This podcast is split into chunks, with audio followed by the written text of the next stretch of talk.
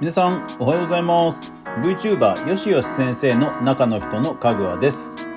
えー、メルカリなどに出店するときにハッシュタグをつける人も多いと思います。ただそのハッシュタグ、まあ、うかつにつけてしまうと、えー、トラブルに巻き込まれることがあるので気をつけましょうというニュースを、えー、前々回にお話ししましたが今日はさらにそれをねちょっと深掘りしてみました。皆さんぜひ聞いてみてくださいこの番組はマーケターとして20年以上フリーランスで活動していますかぐわがネットで好きなことで食べていく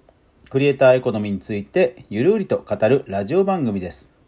Apple Podcast、Spotify、Amazon Music、Alexa、Google Nest、ラジオトークで好評配信中。ぜひお好みのアプリでいいね、登録、フォローよろしくお願いします。ただし、今日のエピソードはいいね、よかったねと思っても拡散しないようにしてください。よろしくお願いします。はい。えー、というのもですね、今日は結構突っ込んだ内容を話そうと思っています。ですので、まあ、音声メディア、あのバズらないことが逆にいいことなので、えー、そのメリットを生かしてちょっと突っ込んだ話をしようと思うので、えー、皆さん今日の放送は心の中だけに留めておいてください。はい。えー、前々回でしたかね、えー、j キャストニュースの話しましたよね、えー、こちら2021年10月13日他社ブランドタグ悪用は商標権侵害メルカリ巡り異例判決と、えー、要は、えー、有名ブランドのまあ巾着バッグと似ているをイメージさせる、えー、手作りハンドメイドを作って、えー、主婦の方がメルカリに出品していたと。でその時にハッシュタグでそのブランド名、えー、ブランシャープそのブランド名という出品をしていたと いう、えー、テーマでした。で、えー、大阪地裁の判決が出て、えー、差し止めが、まあ、認められたと。ですから、えー、今アカウントはアカウントだけは残っていますが、えー、出品は全部、えー、削除されています。そして、え、ブランド側の弁護士費用はその主婦の方が全持ちという決着がついたという話でした。すいません。でこれなんです、えーと、その前回の番組でもその大阪地裁の原文を見てくださいっていうふうにお伝えしたんですがあのー、今日改めてお話ししますね。で原文を見るとですねえー、っとこちらタイトルが「アイボリー×ブラックドット巾着ショルダー5500円」で写真が載っててで、えー、紹介文とかハンドメイド品ですっていう紹介文がまあ15行ぐらいあってで最後にハッシュタグがなんか巾着とかバッグとかえー、10個ぐらいあるのかな？10個ぐらいあってで、えー、そのシャルマントサック風とかですねいうのがついていたということなんですね。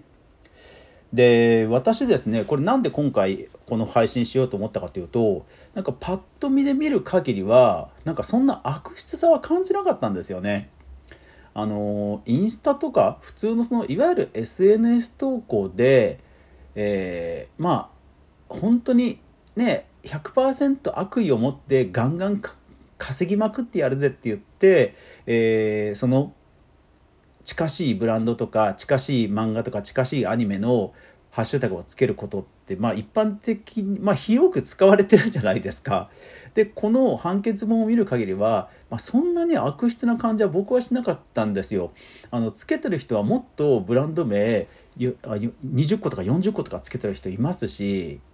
うん、であとこの人の、えー、と評価？評価を見ると、まあ、全部いいなってるんですね、まあ、メルカリはいいと悪いしかないんですがあのいい評価しかついてなくてしかもちゃんと丁寧な梱包とかありがとうございましたっていうむちゃくちゃこうあの感謝の言葉のコメントばっかりだったんですよ。ですから本当にごく普通の主婦の方だだったんだろうなと思ったところでちょっと違和感を感じたんですよね。うん。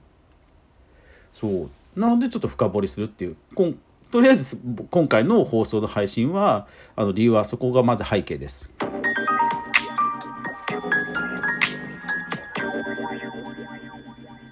弁護士の方の中には、まあ、一部やっぱりその、えー、商標権を侵害してるとはまあ妥当な判決だとしながらもあまりにも、あのー、やるのは萎縮を萎縮させることにもなりかねないっていうふうなことを書いている弁護士の方も1人だけいました。ただまあネットや SNS ではもちろん、えー、商標権、ね、侵害、まあ、妥当だよねみたいな感じで書かれていたんですね。でじゃあ一方でクリエイターの側からするとまあ商標をもちろん書かないに越したことはないなというのは分かるわけですよ。うん、でもじゃあなんで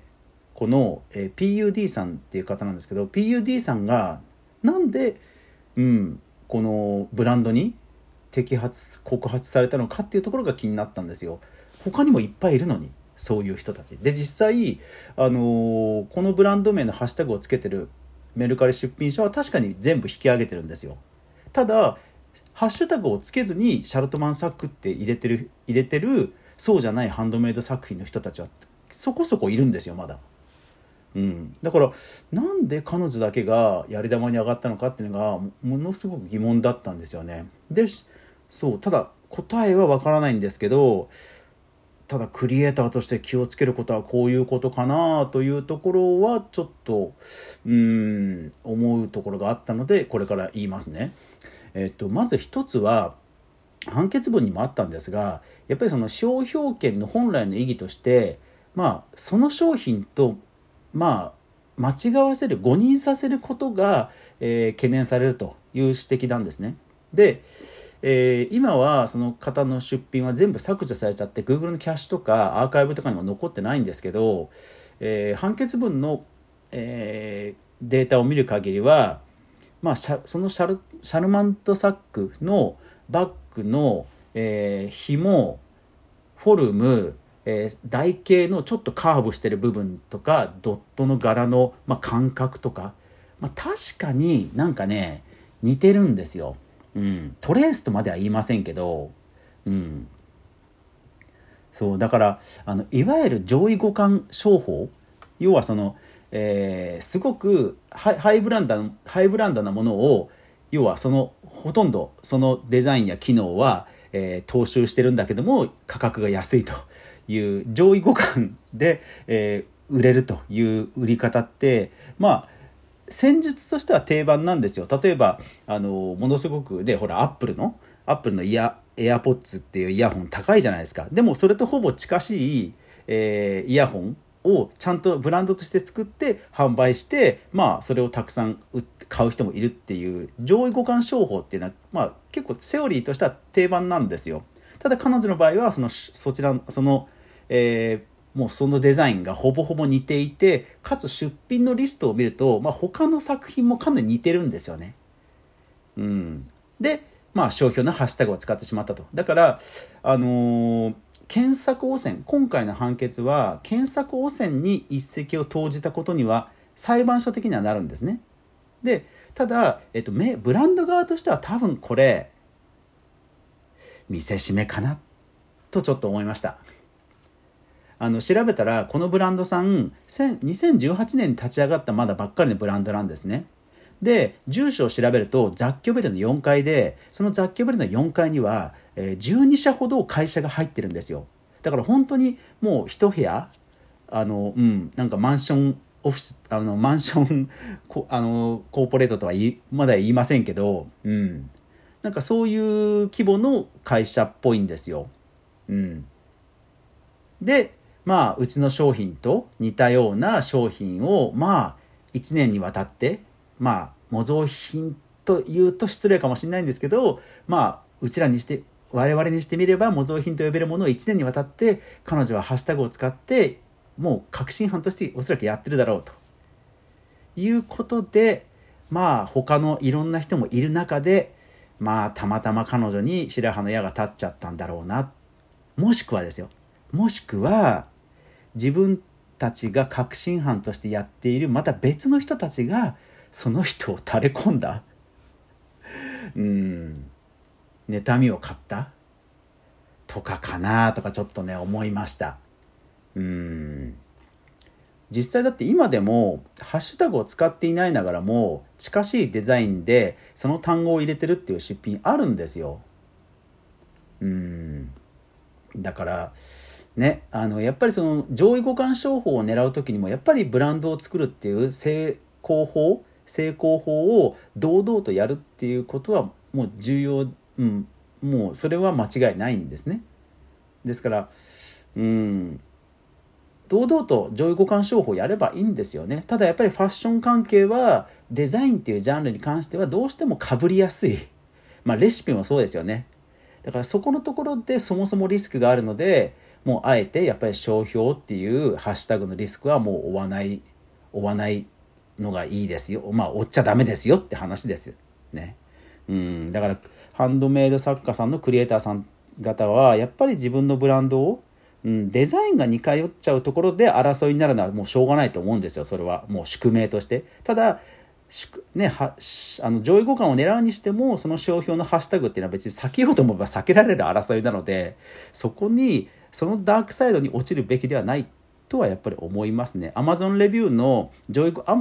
アマゾンのあの上位互換商法のショップでもあの桜レビューをやってそういうダークサイドに落ちてアマゾンからガサッとあのバンされた企業さんいっぱいありますので皆さんも気をつけましょう。はい、というわけで今日はちょっとだいぶ後半あの熱くなって 駆け足になってしまいましたが、はい、皆さん、まあ、そんな感じのちょっと考察をね僕はしてみました。皆さんもね、えー、ま、そういった、えー、ブランドの誘引力に頼らない、えー、成功法で、えアピールしていきましょう。というわけで、え今日一日素敵な一日になりますように。最後皆さんご視聴ありがとうございました。それではまた。いってらっしゃい。